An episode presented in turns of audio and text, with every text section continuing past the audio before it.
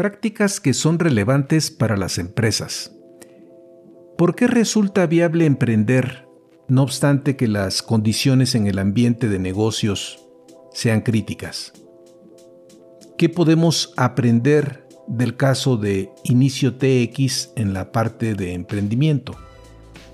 Les saluda Armando Peralta en un nuevo episodio de Prácticas Empresariales. Sean bienvenidos. Amigos de Prácticas Empresariales Podcast, en esta semana entrevistamos a un emprendedor que en plena pandemia ha enfocado toda su energía en el desarrollo de un modelo de negocio innovador en la industria farmacéutica.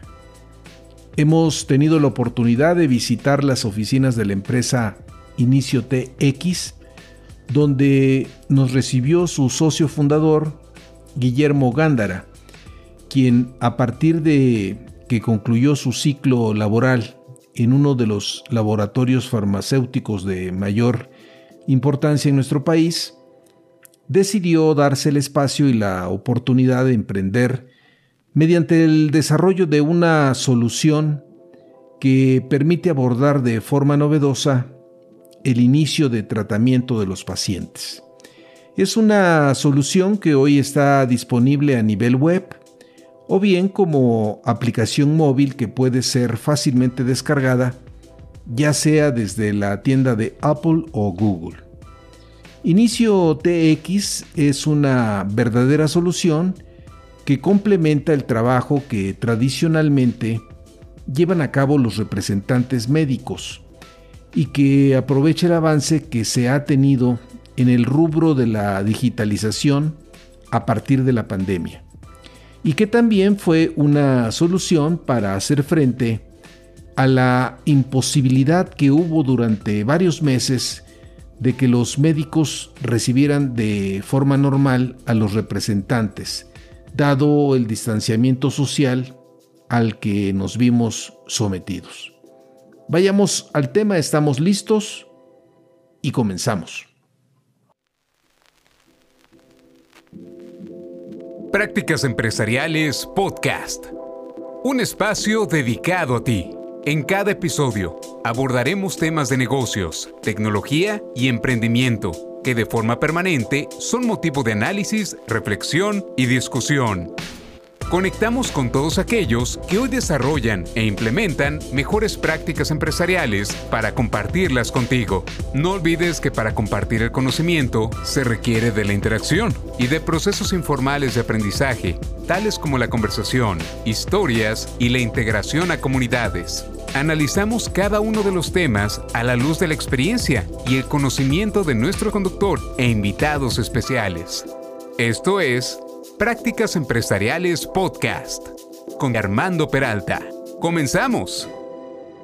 Estimado Guillermo, antes que nada agradecerte que nos abras un espacio para conversar en torno al emprendimiento que desde el 2020 iniciaste con la empresa Inicio TX. Esto nos viene a comprobar que no obstante de que el 2020 fue un año verdaderamente crítico, no limitó tu interés por arrancar la empresa a la que te has abocado de lleno en un poco más, eh, pues diríamos dos años, ¿no? Correcto, correcto, Armando. Bienvenido, Guillermo. Muchas gracias, muchas gracias por la invitación. Un gusto estar aquí para platicar contigo. Gracias. Eh, Guillermo, por favor, eh, coméntanos cómo fue tomando cuerpo la idea de negocio a la que hoy conocemos como Inicio TX y cómo definirías a la empresa en cuanto a su razón de ser. Mira, Inicio TX obedece una necesidad que se vio, que ya eh, se veía, bueno, se tenía esa necesidad en el mercado, en el mercado de industria farmacéutica. Ahorita, si quieres, les platico un poquitín de, la dinámica para que, para que vean cómo funciona. Pero eh, eh, hay una necesidad siempre existió la necesidad de llevarle inicios de tratamiento al doctor. En la industria farmacéutica, este, los laboratorios tienen una fuerza de ventas que visita al doctor para promoverle los productos. Le, hablan de la indicación, le hablan de la enfermedad y quién es el paciente adecuado. Y hay una pues, gran variedad de, empresas en diferentes áreas terapéuticas que visitan a, pues, los miles de médicos que hay en el país Esta visita se basa en la potencialidad del médico. Entre más pacientes tiene el médico, es un médico pues, más atractivo para la industria, eh, para que, eh, porque tiene los, los pacientes para los productos. Dentro de parte de la promoción que se le da al, médico, eh, está el darle inicios de tratamiento para que él pruebe el medicamento y para que también los pacientes prueben el medicamento y vean si les funciona.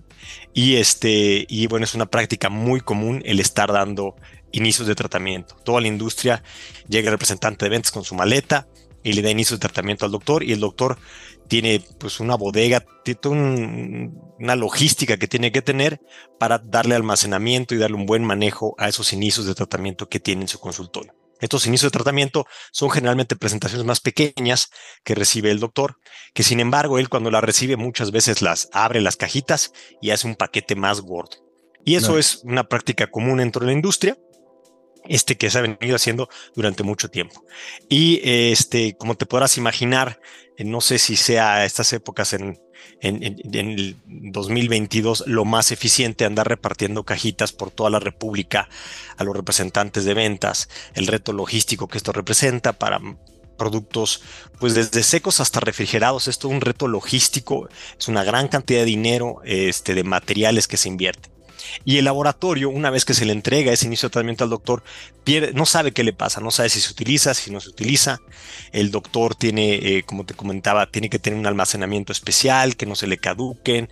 Eh, entonces, estaba acostumbrado el, mercado a eso. yo trabajé mucho tiempo para un laboratorio de industria farmacéutica y eh, era una necesidad de saber, oye, ¿será esta la mejor manera de, llevarle este producto al doctor? Pero eso siempre se quedó en el tintero y la, bueno, la operación nos comía. Llega el 2000, este, el, 2020. 2020 con la pandemia y agudiza todavía más esto, ¿no? Llega el momento donde ya ni siquiera el representante puede ir físicamente al, eh, al consultorio del doctor. Ya eso no se podía. Entonces, ese proceso pues ineficiente, si quieres llamarle, ni siquiera podía llevarse a cabo de forma ineficiente. No había forma de llevarle el, inicio de tratamiento al doctor y menos de que pues, los pacientes lo recibieran. Entonces, eh, fue un momento donde... Esto en parte por las políticas de distanciamiento social que se impusieron en ese momento. Correcto, y los doctores pues eh, se estaban viendo pacientes con COVID, Entonces, pues lo menos que querían era tener ahí gente en, su consultorio. Entonces no recibieron y varios a partir de entonces ya no reciben representantes, eh, pero un doctor podía recibir fácil 40, 50 representantes a la semana. este, tienen tiempo destinado eh, para, para, recibirlo, recibir esta muestra médica y la promoción médica que les dan. Entonces, bueno, eso vino a agudizar el problema y fue cuando este, se me vino a la idea de, aprovechar pues, toda la infraestructura que ya está hecha entre farmacias y los laboratorios para crear esta aplicación que se llama Inicio TX, que, que lo que hace es, hace mucho más eficiente el proceso de, de, llevar ese inicio de tratamiento al paciente que quiere el laboratorio y que quiere empezar el doctor. Este, de ahí viene el nombre inicio TX. TX viene de, de, tratamiento, DX es diagnóstico, RX receta, TX es tratamiento. Entonces es un inicio de tratamiento que la plataforma facilita para, para el médico facilita para el paciente y facilita para la industria farmacéutica, aprovechando de la tecnología pues, existente que hay, que es eh, los mensajes, el Internet y la amplia cantidad de farmacias que hay en el territorio nacional que están conectadas con la plataforma. Ahora, eh, de esto que nos comentas, eh, yo identificaría algunos aspectos, no sé si tú coincidas. Por un lado, eh, bueno, la vasta experiencia que tienes eh, en la industria farmacéutica que te permite conocer a detalle parte de esta realidad que bien has comentado. Por otro lado, bueno, un aspecto de coyuntura que es la pandemia y que en la, quieras o no, eh, bajo el efecto de la pandemia, pues muchas empresas tuvieron que hacer uso necesariamente de la tecnología a efecto de poder seguir llevando sus servicios. Un caso particular, y, está bastante bien documentado, es cómo los servicios médicos en general y los servicios hospitalitarios, este, pues pudieron seguir atendiendo gracias al apoyo de múltiples aplicaciones y ahí es donde siento que tú identificaste una necesidad. Eh, es una necesidad que de forma previa, por lo que comentas, ya la habías visualizado, pero que sin embargo no la habían llevado a cabo, no la habían implementado. ¿Cómo es que te animas a, materializar esta, idea y cuál es un poco ahí el subsistema que hay alrededor para poder echar a andar una iniciativa de este tipo que es Inicio TX? Mira, eh, yo salgo del laboratorio, este, normalmente los laboratorios cada cierto tiempo hacen un, recorte, sobre todo cuando se pierden patentes de los productos, pues la caída de un producto que pierde patente en ventas es muy importante y a veces ya no soportan una estructura. Entonces yo salgo del laboratorio y pues, este, eh, pues, jamás pensé que me iba a enfrentar con la pandemia. Fue, fue este, cuatro meses después estaba yo encerrado en mi casa. Entonces... Algo inesperado. Eh, algo totalmente inesperado, ¿no? Este, y pero como es la vida, ¿no? Hay cosas que necesitas que te empujen. Y, y, fue, me acerqué con un amigo y le dije, oye, traigo esta inquietud. Y me dijo, mira, puedes regresar a la industria, pero no, no te quedes con las ganas de hacer esto, ¿no? Si le ves pies y todo eso, yo soy, yo te, yo, te acompaño. Eh, y, pero, pero pues hazlo, ¿no? Aquí la única forma de saber si funciona, pues es haciéndolo. Eh, y ahí me dio un par de consejos que ya lo platicaremos un poquitín más, pero así fue, así fue como, como se concibe ¿no? la, la, la idea. Y antes de, antes de lanzarse a, crear una aplicación beta, que es una aplicación, pues para ver si funciona, ¿no? Para ver si, si el mercado la acepta, eh, me acerqué con un par de doctores, eh, bastantes doctores que yo conocía para platicarles la idea, para ver si tenía pies, ¿no? Era así como, a ver, el primer, eh, la primera plática con ellos para ver si me mandan a volar o dicen, oye, sabes que esto tiene pies. Bueno, y, la gran mayoría dijo, oye, esto tiene pies, ¿no? Siempre con el riesgo de que los conoces, este, y que te pueden estar dando, pues, este, coba, ¿no? Diciendo, sí, sí, claro, anímate, ¿no? Pero bueno, su, su opinión a mí me pareció muy sincera y fue donde ya di el siguiente paso. ¿Cómo funciona este ecosistema? Pues mira, este, eh, las farmacias están conectadas este, eh, con, eh, con, con, los sistemas, ¿no? Los laboratorios tienen, ya están conectados con las farmacias, con sus sistemas de, de soporte a pacientes. este, lo que hacía falta era la parte de cómo le hacías llegar tú al doctor esos inicios de tratamiento y fue como se crea esta aplicación que se llama Inicio TX, que es una aplicación que el doctor descarga, donde se le carga inventario virtual. Y ahí viene lo, bello de esto, ¿no?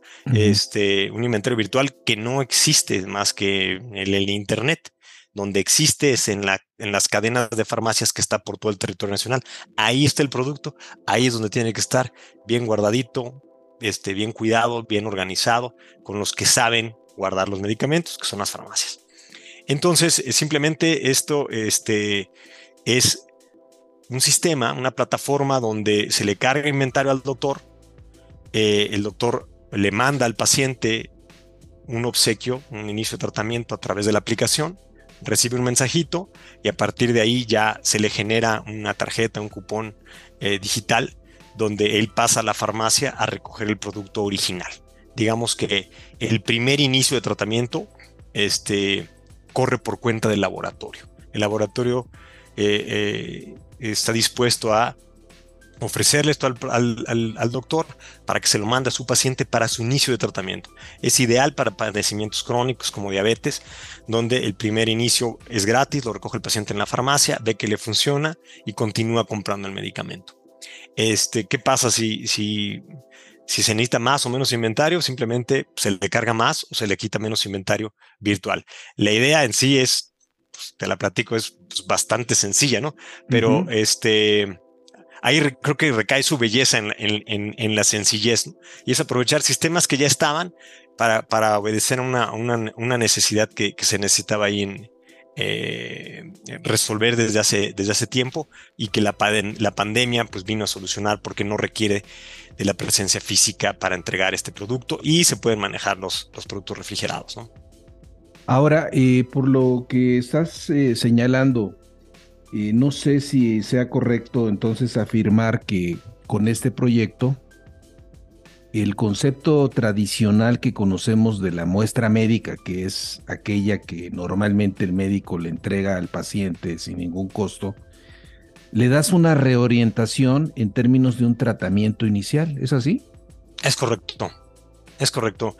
Mira, eh, la muestra médica, como comenté al principio, normalmente son cuatro pastillitas, cinco pastillitas, pero cuando observas el comportamiento del médico, cuando llegábamos con él hacer la promoción y el representante de ventas le entregaba esas cajitas, veías cómo el médico abría las cajas, abría las siete cajas de cuatro y hacía un taco de 28 entonces dice, esto no está, es, la idea de que se tiene que con esas, que en esa cajita va a iniciar un paciente no es necesariamente correcta, porque si no, ¿para qué hace un paquete de 28? Normalmente él manda un mes, dos semanas o inclusive hasta tres meses.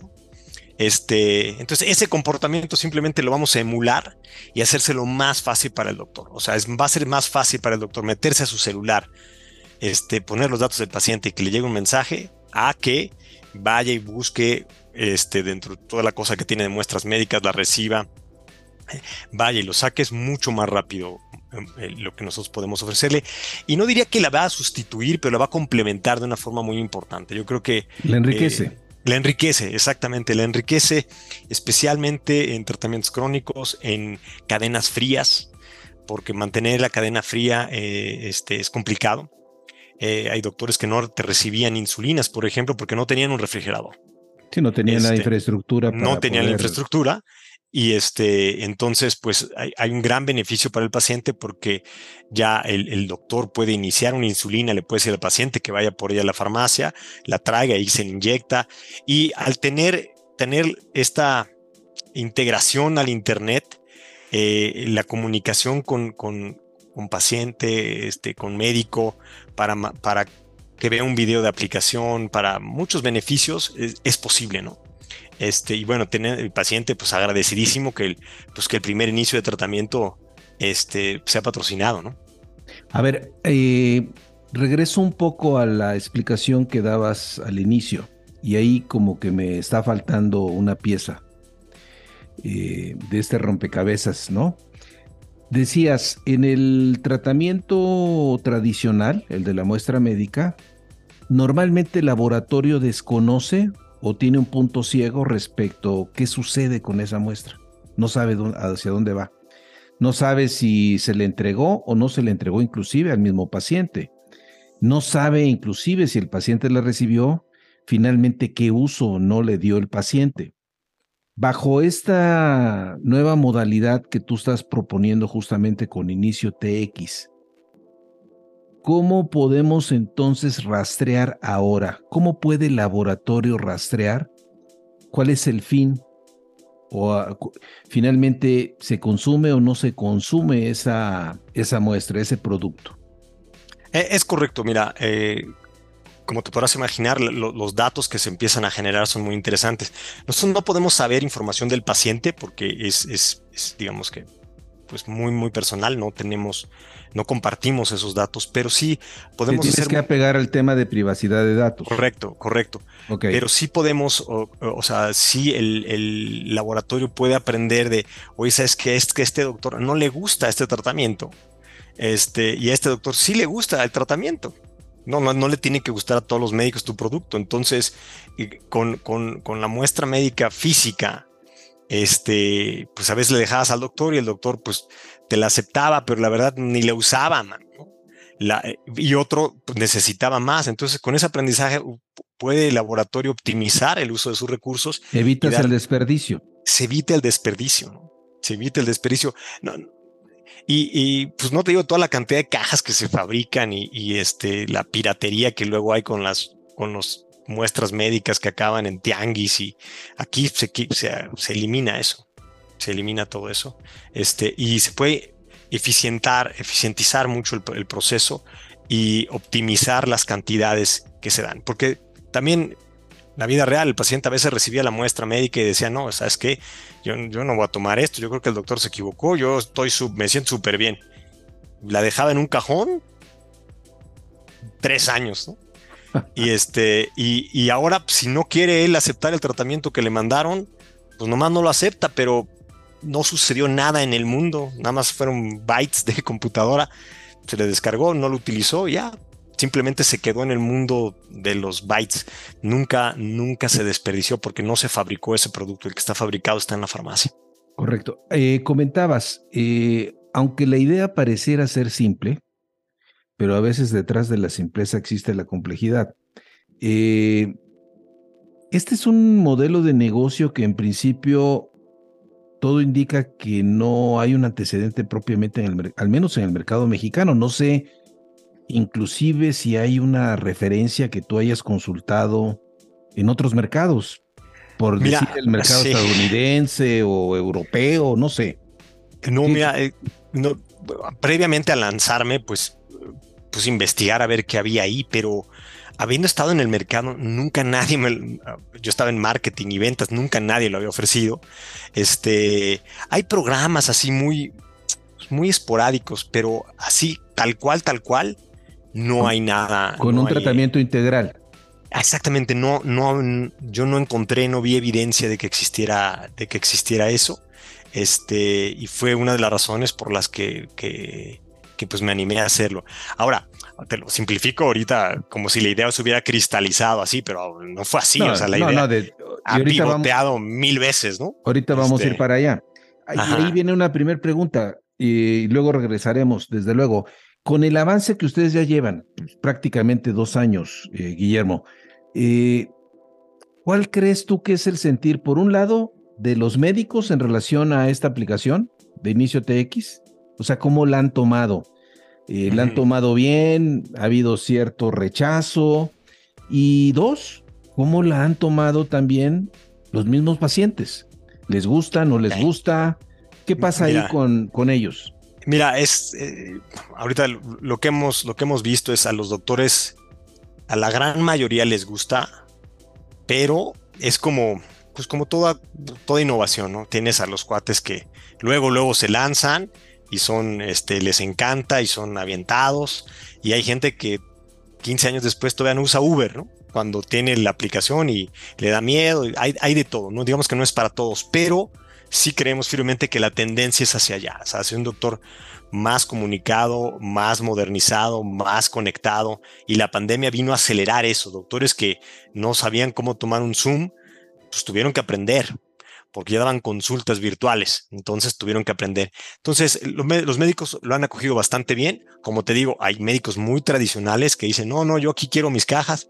Está perfecto, no, no, no está peleado con eso. Pero si pensamos nosotros que el futuro va hacia allá, o sea, no va hacia el mundo físico, va hacia el mundo digital. Eso nos queda absolutamente claro. O sea, la, idea, la idea sí camina por el lado de los médicos. La idea camina por el lado de los médicos, no, o sea, eh, pero como, como te repito, no es, no es este, eh, va por etapas. Tienes a los que luego, luego ves el comportamiento y los que son más reservados y se esperan para ver que no pasa nada y ya, y ya se lanzan. Pero de entrada, este, eh, los médicos lo han tomado bastante bien, una herramienta adicional para ellos, este, que les da pues muchísima flexibilidad, porque todo lo que, eh, todo lo que traes en muestras en tu consultorio lo traes en inicios de tratamiento en tu celular. Y, es como quizá el concepto tradicional de marketing de que te habla de los lagards, ¿no?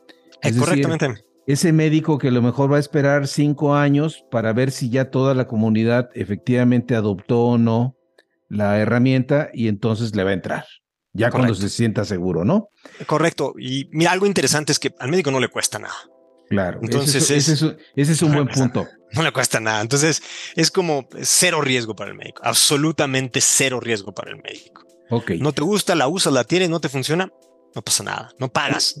¿no? ¿Cuál ha sido la respuesta para por parte de los pacientes?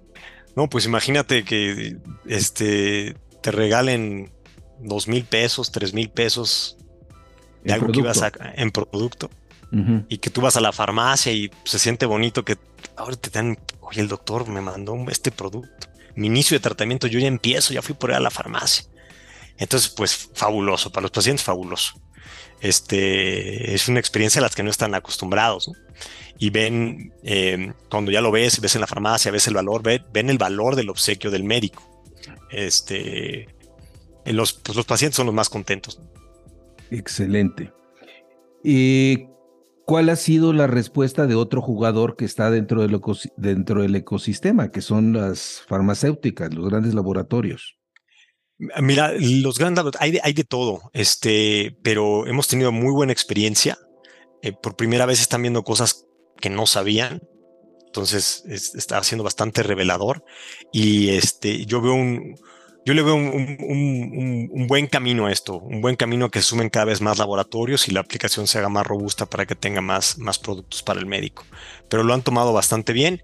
Eh, te recuerdo, son empresas cuyo pues, negocio central es la creación de productos, ¿no? Esa es la innovación en productos. Eh, esto les, les ayuda a llegar a más médicos, pero también eh, les mueve una forma de trabajar de 100 años, 75 años, ellos han venido trabajando con muestra médica física. Y ahorita les dices, tus inicios de tratamiento van a ser digitales, les mueve. O sea, eh, eh, ya lo platicaremos, pero no también es hay, También hay, una, hay una curva, ¿no? Que, que tienen que asumir. Correcto. Oh, muy bien. A ver, regresando, vamos otra vez para atrás. Regresando a la idea de negocio inicial, Guillermo. Sabemos que en el 2020, pues fue un año crucial para ti, ya que a mediados del 2020 ya habías hecho un primer dimensionamiento de lo que implicaba Inicio TX como empresa. Lo que entiendo te lleva en el mes de agosto de ese 2020 a constituirte formalmente. A ver, compártenos por favor los principales pasos que has ido dando desde la gestación de la idea hasta el diseño y desarrollo de tu primer prototipo de solución. Y esto un poco para que nuestra audiencia también vea que, bueno, como tú decías, no es algo mágico. O sea, detrás hay toda una serie de pasos, hay toda una serie de esfuerzos, hay aprendizajes, no todo se da la primera, en fin. Te escuchamos. Mira, y esto en especial eh, eh, para las personas que, que, escuchan tu podcast, este, es para emprendedores, idealmente para emprendedores que están ahorita comenzando, ¿no? Porque de que tienes la idea, pues el mundo de las ideas y las ideas son, son eh, digamos que son gratis, ¿no? A todo el mundo le encanta la idea. el, chiste es llevarla a la ejecución, ¿no? El chiste es decir, oye, sí, hoy está buenísima la idea, ok, ¿qué vas a hacer? Mañana, ¿qué vas a hacer? No, pues sabes que pues vamos a buscar diseñadores. Oye, ¿y cómo vas a resolver este problema? La acción te lleva, te lleva a hacerlo. Pero bueno, te platico un poquitín de, cómo estuvo. Eh, pues creamos la, creamos la, la, empresa. este, la creamos por internet porque pues, todo estaba cerrado.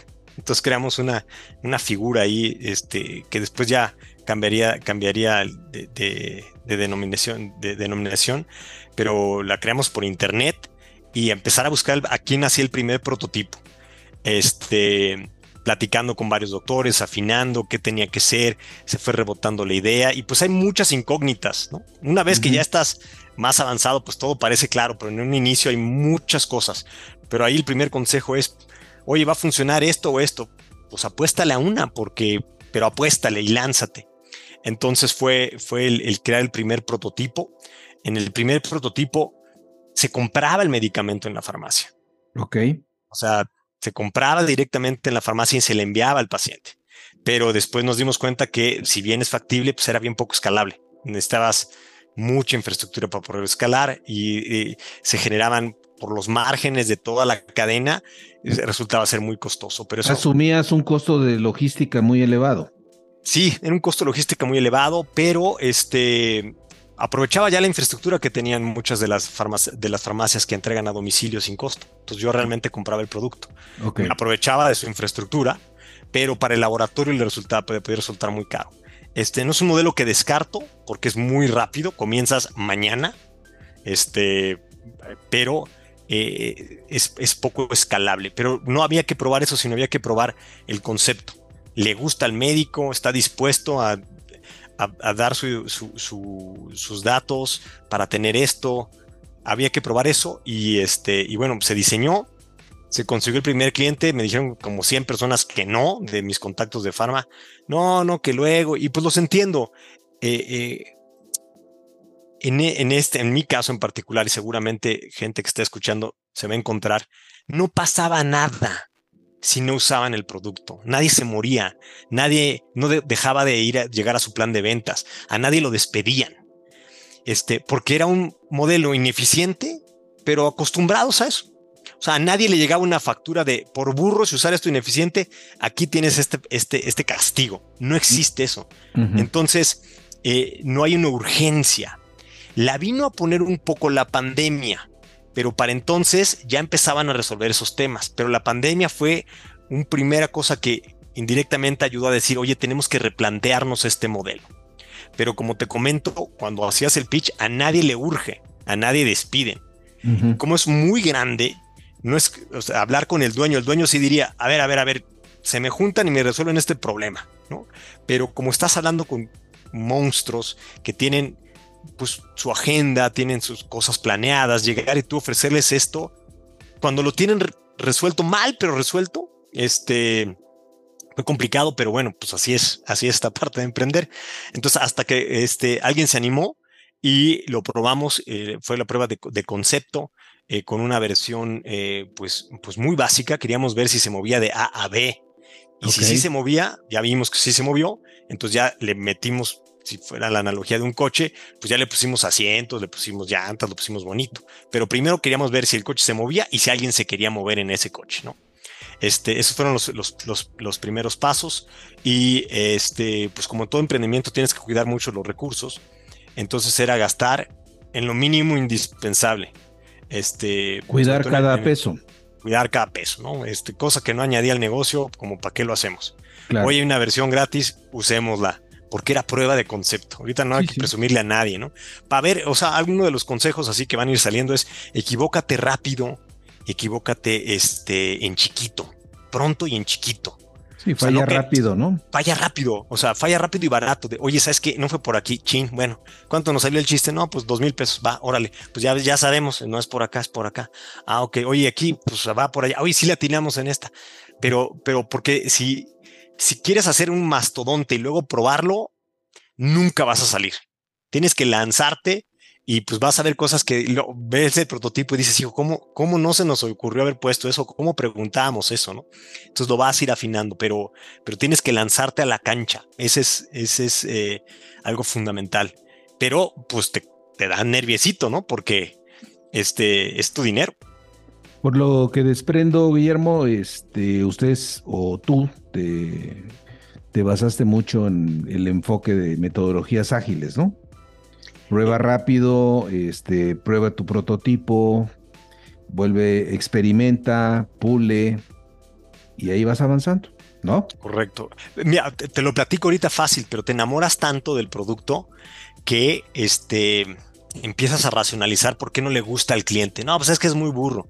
No, pues es que no es tecnológico. No, porque, pero ahí tienes que desprenderte y escuchar al mercado. Y dice, pues si no le gusta esto que a mí se me hace maravilloso, pues no le gusta, ¿no? Y le ponemos la cosa que le guste. Este, pero eso cuesta trabajo porque te vas enamorando del niño y que te digan que tu niño está feo y que no, que, está flaco y que no les gusta, es duro. Pero Oye, se, pues, ve bien, pero no, pero no camina pero ¿no? camina, sí, pero ¿sabes qué? Está padrísimo, pero no lo voy a usar. No, no me acuerdo, ¿no? Este, entonces van saliendo cosas, pero nada más hay una forma de aprender eso y es echándote al ruedo. Muy bien. Pero pues, ajá, sí, sí, sí. Bueno, lo que te quería comentar, afortunadamente ustedes pudieron ir avanzando y superar todas esas pruebas de lo que implica en sus inicios el emprender, ¿no? Ahora, ¿En qué momento se da tu primera facturación y qué implicó para ti ya como organización? Porque entonces ahí surgen otros retos, ¿no? Eh, sí, mira, y, para poder facturar, pues no es como, este, como que le vendes algo a alguien de la familia, ¿no? Que se lo das y te paga. Pues necesitas tener toda una infraestructura. Bueno, infraestructura pues esto es eh, el emprendimiento eh, en, etapas iniciales, pues es chiquito, tú eres el, hombre orquesta, ¿no? Eh, pero pues la empresa pues necesita una factura y para tener una factura pues necesitas darte de alta todos los trámites administrativos, cumplir con todo lo que te piden para dar alta de proveedor, firmas contratos, este, pero, pero ya se empieza a dar credibilidad. Ya empiezas de que ya no, o sea, el cliente el cliente número uno es un cliente muy importante, porque ya es tu cliente, ya puedes hablar de el cliente. Es tu cuenta de referencia. Es tu hacia, cuenta de hacia adelante. Correcto, correcto. Entonces, este, pues estoy eternamente agradecido de haberse animado. Obviamente la facturación, pues, pues fue de risa, pero no vas por el dinero, no vas. vas es, el hecho de que, de que estás materializando una idea que has venido trabajando meses y meses y te ha costado mucho cuando ves que cuando ves que funciona y que y que alguien la usa y que alguien la, este, un, paciente recibió el producto y, te llega, en ese entonces eran pedidos, pues era súper satisfactorio, ¿no? Este, eh, pero ni, o sea, no era, no era un tema de, ah, sí, vamos a cobrar para ganar, era un tema de, este, que, que digamos, estamos invirtiendo, es mucho tiempo de inversión de inversión emocional, de inversión económica, este, de ver que esté, que esté funcionando. ¿no? Muy bien, antes de continuar con nuestra conversación, ¿dónde, ¿dónde puede revisar nuestra audiencia lo que estamos platicando acerca de la empresa y del producto? Ah, mira, está, eh, la página se llama iniciotx.com. este, ¿Qué pueden encontrar ahí, Guillermo? Pues mira, es una página muy sencilla. Este, en sí está está diseñada para los médicos, ¿no? Como, como o sea, está ahí la aplicación, si se inscriben, pues no van a ver nada, porque uno, no son médicos y dos, no va a haber productos, ¿no? Este, pero ahí ven más o menos la mecánica de cómo funciona. Hay un pequeño videíto que resume lo que les, lo que les, les, les, platiqué de, de, cómo viene a, cambiar el tema de los inicios de tratamiento de los médicos. Iniciotex.com, ahí, ahí está la, la, la página. Eh, y la van a ver y van a decir, oye, no le entiendo esto, pero tal vez con este contexto le van a entender un poco más, pero está dirigida al, al, médico. Perfecto. Eh, continuemos. Eh, eh, coméntanos, Guillermo, ¿cómo, ¿cómo abordaste el tema de fondeo y obtención de fondos para que pues, tu proyecto pudiera avanzar en el tiempo? ¿Y quiénes han sido tus puntos de apoyo? Ya sean, no sé, pues inversionistas institucionales, familiares, amigos, o bien la asociación con terceros? ¿Qué hay alrededor? Mira, empezó, empezó con autofinanciamiento, aprovechando este, aprovechando, y bueno, es un tema importante, ¿no? Aquí, eh, muchas empresas se mueren por falta, por falta de recursos. Entonces, número uno, cuidarlos. Entonces, este, eh, pues, recursos propios. empezamos con, con, recursos propios que, que ahí viene el, reto que te decía. La idea es decirla es súper fácil, ¿no? Sí, sí, sí, pero ya cuando tienes que ponerle de tu dinero, entonces ahí ya te duele, ¿no? Ahí, ya dices, híjole, ¿no? Ya tengo, ya tengo piel en el juego, skin in the game que le llaman, porque aquí ya, pues, dales un besito porque quién sabe si regresen, ¿no? Pero tienes que hacerlo, tienes que hacerlo. Este, eh, y en el camino, conforme va madurando la idea, este, es como un edificio. Cuando hay un terreno y te dicen, oye, es que iba a haber un edificio padrísimo. Oye, ¿cuánto vale el metro cuadrado? No, pues vale poquito, pero conforme va creciendo y se va viendo que tiene forma y todo eso, empieza a ser más atractivo para los inversionistas. Entonces, en el camino tuve la fortuna de, de, de, de encontrarme con unos inversionistas y mentores este, que redondearon la aplicación porque dieron acceso lo que se llama Smart Money, porque dieron acceso a la infraestructura que hay detrás, del, de, detrás de, la, de, de, la caja registradora de la farmacia. Tienen ellos el, el, los contactos y las conexiones para que todo esto funcione digitalmente. ¿no? Entonces fue una buena combinación porque estaba la parte de cuando llega el paciente que, resolvemos nosotros y mi socio que resuelve la parte de toda la, la, infraestructura tecnológica que hay que tener para que se procese todos esos datos y el paciente cuando pase su cupón, pase su tarjeta digital, le aparezca el producto gratis. Se ve bien fácil, pero atrás hay muchísimo esfuerzo de este, para que suceda eso y fue uno de los socios este, principales que, que, este, que, que tomamos en el camino que nos ayudaron a fondear la operación y, este, y eh, a, pues, a, conjuntarnos, ¿no? Como que fue un, una muy buena combinación de, de cosas que, que, nos necesitábamos en el camino, ¿no? eh, así fue como, como se ha resuelto.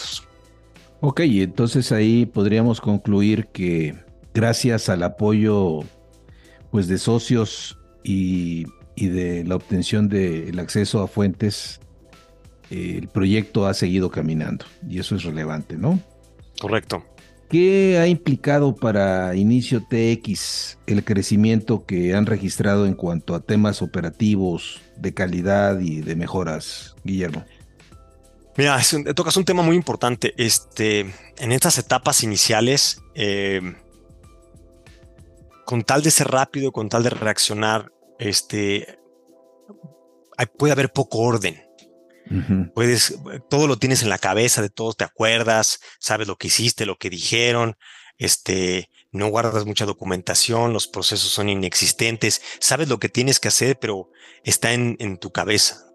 Entonces, uno de los retos este, que empezamos a tener y que, y que mis socios me hicieron, me hicieron ver es, está padre la flexibilidad, pero tienes que tener un proceso establecido y un proceso de esos aburridos, ¿no? De que pues la hojita, este sucede esto y después esto y esto y esto, que dices, pero, pero ya lo hago, o sea, ya funciona, ¿para qué me lo quieren que lo ponga? Eso te va a dar una estructura para poder creciendo. Oye, pero es que yo les decía, pero es que esto cambia, no sé qué va a pasar mañana, si esto va para acá o para acá.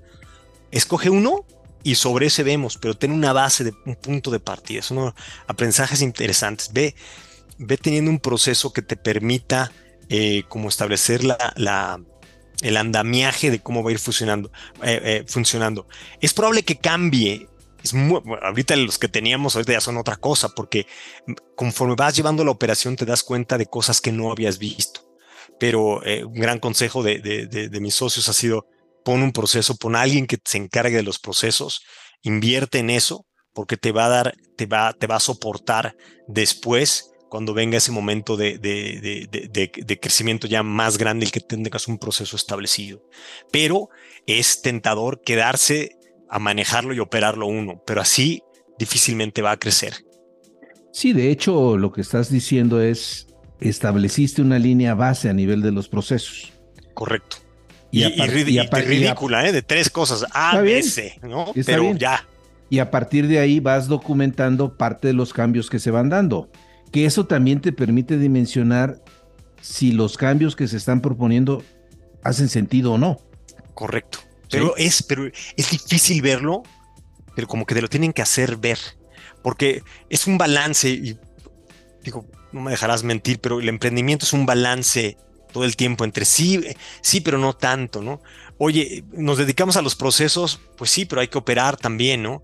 Oye, le invertimos tiempo a la documentación, sí, pero también hay que vender. Entonces, tienes que estar ahí manejando todo tratando de acercarte al equilibrio, porque lo primero que quieres hacer es vender, vender, vender, vender, operar y vas dejando esos temitas porque no les ves, no les ves eh, retorno inmediato. Prefieres estar invirtiendo en, el diseño del producto, en mejorarlo, pero también tienes que sentarte a ver, vamos a ver el proceso. ¿Cómo es el proceso de adquisición de un cliente?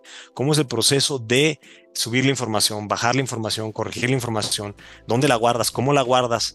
Este, ¿Qué documentación tienes? ¿Cómo, eh, cómo guardas las autorizaciones? Todo eso que suena aburrido, es necesario tenerlo si quieres crecer. Ahora, eh, ahí vale la pena preguntar. Me imagino que en esa parte, por ser una startup, eh, te has apoyado con terceros. Correcto. Sí, sí, sí. Sí, porque es un este, conocimiento que no traes ahora sí que dentro de tu propio grupo. Correcto. Mira, llega un momento donde te tienes que dar cuenta que, pues por más fregón que te sientas, necesitas ayuda. Y se te tiene que quitar la pena de pedir ayuda y este y saber cuándo es dinero bien invertido y cuándo mejor lo haces tú. A mí me pasó, hice el primer diseño, yo lo yo diseñé el prototipo, de cómo se veía y todo eso. Para mí estaba bellísimo, pero estaba feo. Feo pero horrible estaba. Entonces ya contratas tú un diseñador que se dedica a eso, ¿no? Entonces, este, y ya hace toda la diferencia. O sea, deja que la gente que sabe hacer las cosas las haga, este, y no, y no la hagas tú, ¿no? Este, tampoco el exceso de que pues, todo está tercerizado y yo pues yo nada más dirijo, ¿no? Sí, eh, claro. Porque se te puede acabar el, dinero muy pronto. Pero sí, este tema de los procesos, había alguien que tenía un profesional en hacer el proceso, ¿no? En, cómo funciona y todo esto. sí había que apoyarse definitivamente con, terceros. Ahora, eh, Guillermo, decías tú, estoy ya en ese proceso de vender, vender y empiezo a escalar la venta y, y el ingreso, etcétera. ¿Y cómo vas manejando en paralelo? ¿Cómo has manejado en paralelo temas de calidad y de mejora? ¿Qué ha pasado ah, ahí? Ah, pues mira, este también estamos ya llevando todos los procesos para certificarnos. Estamos cerca de ya certificarnos en ISO 27001.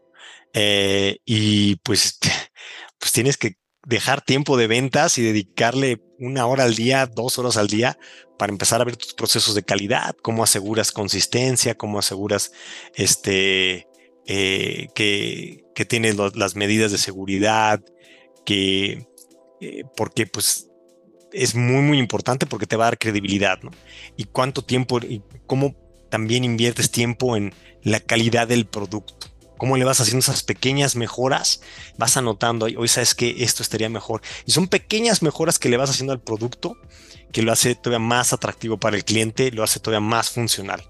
Entonces, en el momento en que, en que tú ves que el cliente lo hace rápido, dice, pues, está muy fácil, en ese momento quiere decir que fue súper exitoso, porque no se trabó, este, todo se le hizo intuitivo, pero eso pues es día con día de lo que vas viendo, vas aprendiendo eh, y le vas creando mejoras.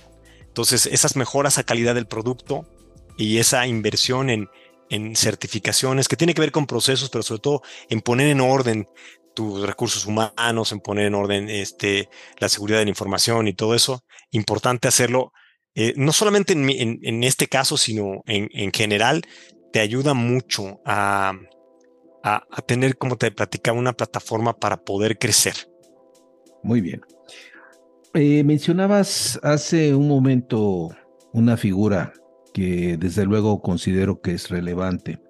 Hablabas de la figura del mentor y decías, he recibido el apoyo y hablabas de los mentores. ¿Quiénes han sido tus mentores y cuáles han sido los principales puntos de apoyo que has obtenido de ellos? Mira, tengo un, un mentor de la universidad que él hizo gimnasios. Este, que fue el que, el que me animó y te ayuda, me ayudó a darme perspectiva, ¿no? Ok. Este, porque uno necesita en esos momentos perspectiva. Es todo o nada. Es éxito o fracaso. Y él te dice, pues anímate, mano, ¿no? Puedes regresar si quieres, dedicarte a otra cosa, pero que no te pase que te quedes con las ganas de que si esto iba a funcionar, ¿no? Y que te valga pues, lo que la gente diga. Y cómo escoger un mentor. Un mentor tiene que ser alguien que, que esté en el juego, que haya pasado por allí. Este, porque consejos de gente que lo hace con toda la intención, pero, pero no ha estado allí, no sabe de lo que se trata, pues se le toma, se le aprecia, pero yo le diría, oye, pues sabes que muchas gracias, pero acérquense con alguien que haya estado allí, que haya sufrido, que, que, que, este, que haya aprendido eh, e idealmente que tenga piel en el juego, porque dar consejo es bien fácil, pero dar consejo cuando eh, tienen piel en el juego, cuando son tus inversionistas, ese, ese, ese consejo eh, pesa, pesa mucho. Y algo importante para, si, si, si, tú estás escuchando este, este podcast y eres y, vas a emprender, estás por animarte, el tema emocional a mí se me hizo de lo más, de lo más importante, ¿no? Esos, esa montaña rusa de, de sí, vamos muy bien y esto no va a funcionar y somos súper buenos y somos unos tontos. Subidas y, bajadas. Subidas y bajadas. Eh, la factura emocional puede ser fuerte y un mentor te ayuda a, darte, a darle perspectiva, ¿no? Y decirte que cuando estás bien, espérate, no eres, el, no eres Superman, y cuando vas mal, espérate, dale tiempo. Entonces, es tener un apoyo emocional de, alguien que, esté en el juego o haya estado en el juego es, bien importante porque es, es duro, es duro porque, eh, digo, a menos de que estés acostumbrado a ser emprendedor, ¿no? Pero para la gente como yo que trabajé mucho tiempo para, para como, un empleado, como exacto, para un tercero es, es un, área de incertidumbre importante. Entonces, eh, el tener a alguien que, que, te dé perspectiva, porque tiendes a verlo como el fin del mundo, ¿no? Eh, te ayuda muchísimo. Entonces, un mentor tanto de, cosas técnicas que te puede orientar, aconsejar, este, eh, llevarte con gente que sabe, hasta como para pues, paño de lágrimas, pero que te diga, ok, ya, ya acabaste de llorar, sí, perfecto, ¿y ahora qué vamos a hacer? Porque este, si, si, si llorar ayuda, pues nos podemos ayudar todos, pero pues eso no, no soluciona el problema. Entonces vamos a pensarle, ese tipo de gente necesitas porque te da combustible cuando andas bajo en batería. Ahora, te da perspectiva y también, pues, la oportunidad de poder dormir mejor, ¿verdad? Sí. Ahora, hablas del mentor en términos de la figura que sí te da esa, esa visión y te abre otros horizontes que quizás no estabas visualizando. ¿Y qué pasa con los socios? Porque también el socio o los socios también te pueden ayudar en ese sentido. Y me refiero a la parte emocional, ¿no? Sí, correcto. Mira, en mis actuales socios también ha habido días donde digo, oye, ¿sabes qué? Este, tenemos este problema. Mira, no te preocupes, vamos a hacerlo así, así, así. Dale tiempo, dale tiempo, porque eh, en los comienzos, eh, muy desesperado, ¿no? Quieres que la gente, que se mueva, porque solamente tú tienes a tu empresa, a tu idea, el 100% del tiempo en la cabeza, pero tus clientes tienen otros problemas, ¿eh? Los doctores tienen otros problemas, los laboratorios tienen otros problemas, los pacientes tienen otros problemas, pero para ti es 100% tu empresa. Entonces, el ser paciente es, es, una virtud importante que el socio te puede ayudar. El socio, este, idealmente si, pueden conseguir un socio que, sea este dinero inteligente, de alguien que le sepa, es mucho mejor a solamente el tío rico que te dio dinero, pero pues no te puede dar consejo. Que no está metido en el negocio. Que no está metido en el negocio, solamente puede echar porras, este, y se le agradece mucho dinero, pero este, a veces un consejo de alguien que está ahí te va a decir la verdad, te va a decir, ¿sabes qué? Tu idea no funciona, mátala ya o sabes qué, vete por otro lado porque no le veo ni pies ni cabeza. No veo por qué vaya a comprar esto esta persona. ¿Qué problema resuelves? O sea, que te rete y no nada más te eche porras, sino que sea duro contigo y te diga, bueno, ¿y cómo vas a ganar dinero de todos después de todo esto? No, pues, y que te diga, no, pues no tienes claridad, mano. Cambia la idea o cambia de modelo porque esto no, no, va a funcionar. No, va a funcionar. Muy bien. A ver, ya para ir cerrando, Guillermo, este, me gustaría que me dieras algunas respuestas rápidas en relación a las mejores prácticas que te ha tocado vivir eh, en este emprendimiento. A ver, procesos. Procesos algo que tienes que tener tarde o temprano, mejor temprano que tarde, para que pueda ser tu plataforma de, de, crecimiento como veníamos platicando. Tenlos, inviértele tiempo, aunque sea una hoja que tiene tres bolitas, que tú dices, esto es obvio, Sí, pero conforme va creciendo, va aumentando la complejidad y te ayuda a tener una base muy importante de crecimiento. Muy bien. Operación. Operación, pues eh, siendo emprendedor te tienes que meter, porque ahí es donde vas a, vas a aprenderle. Si eres de los que operan de lejitos y no te, no te gusta remangarte las mangas, pues tal vez no deberías ser inversionista. Pero si eres emprendedor, eh, tienes que estar ahí en el campo aprendiendo, viendo tu producto o tu servicio este, manejando las operaciones, primero que funcionen y después cómo las optimizas. Tienes que estar ahí metido en la operación, por lo menos al inicio.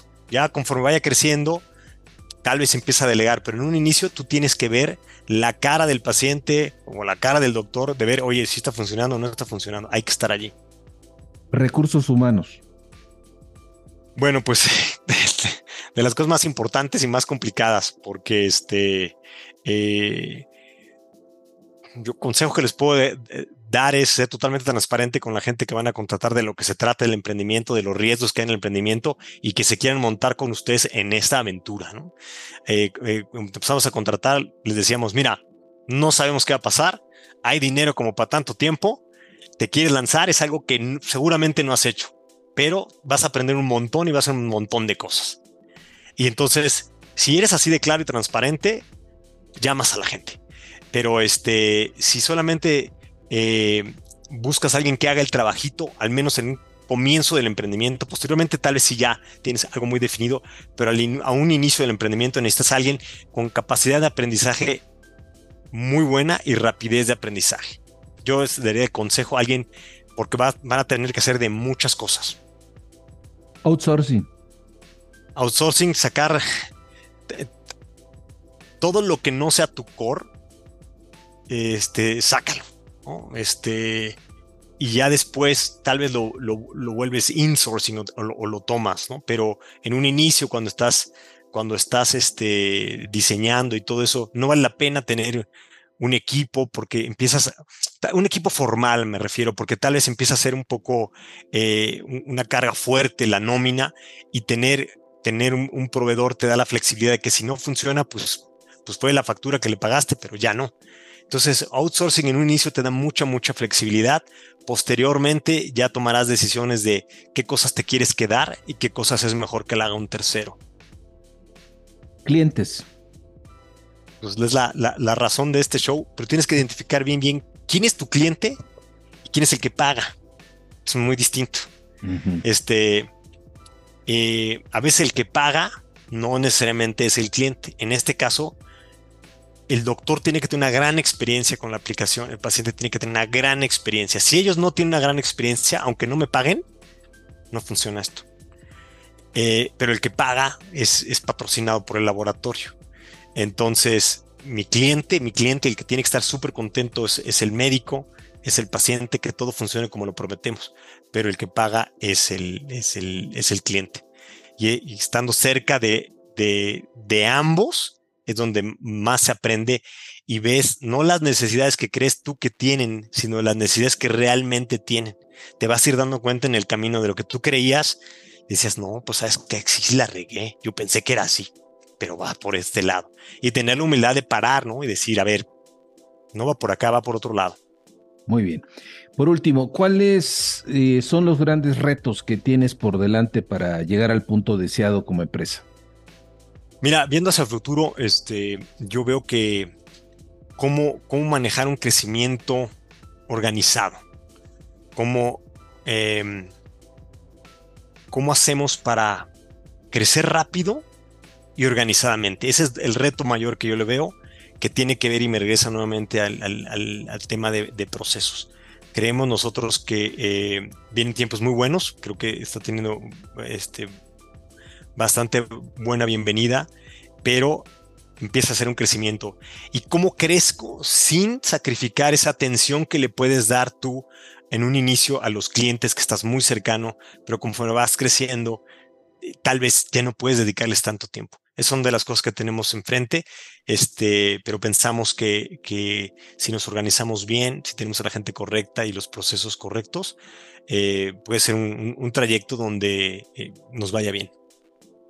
Guillermo, no me queda más que agradecerte la apertura de hablarnos del recorrido que llevas hasta ahora como emprendedor y que seguramente le resultará de gran interés a nuestros escuchas.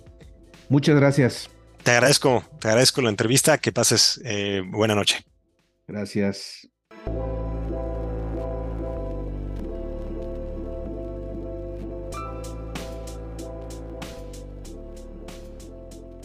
Hemos tenido una charla muy interesante con Guillermo Gándara y sin lugar a dudas, quienes no conocemos algunos de los aspectos que hay detrás de la logística para entregar productos a los médicos, nos resulta aleccionador y nos confirma cómo en cualquier industria existen necesidades que demandan nuevas soluciones y es allí donde Guillermo ha sabido detectar con perspicacia una nueva forma de atender necesidades. Ha sido la pandemia la coyuntura que sirvió de acicate para desarrollar el modelo de negocio de lo que hoy es la empresa Inicio TX. De esta experiencia de emprendimiento, Guillermo Gándara nos comparte cuál ha sido el aprendizaje que le ha tocado vivir en cuanto a las mejores prácticas que se refieren a procesos, operación, recursos humanos, gastos, outsourcing y clientes. Con esto confirmamos una vez más que no obstante que a veces el entorno sea crítico, siempre habrá oportunidades que están en espera de que alguien sepa aprovecharlas. Finalmente, estimados amigos de la audiencia, soy Armando Peralta y no olviden que si tienen interés en enviarnos algún mensaje lo pueden hacer en la siguiente cuenta de correo prácticasempresarialespodcast.com o bien si les ha gustado este podcast hagan clic en seguir.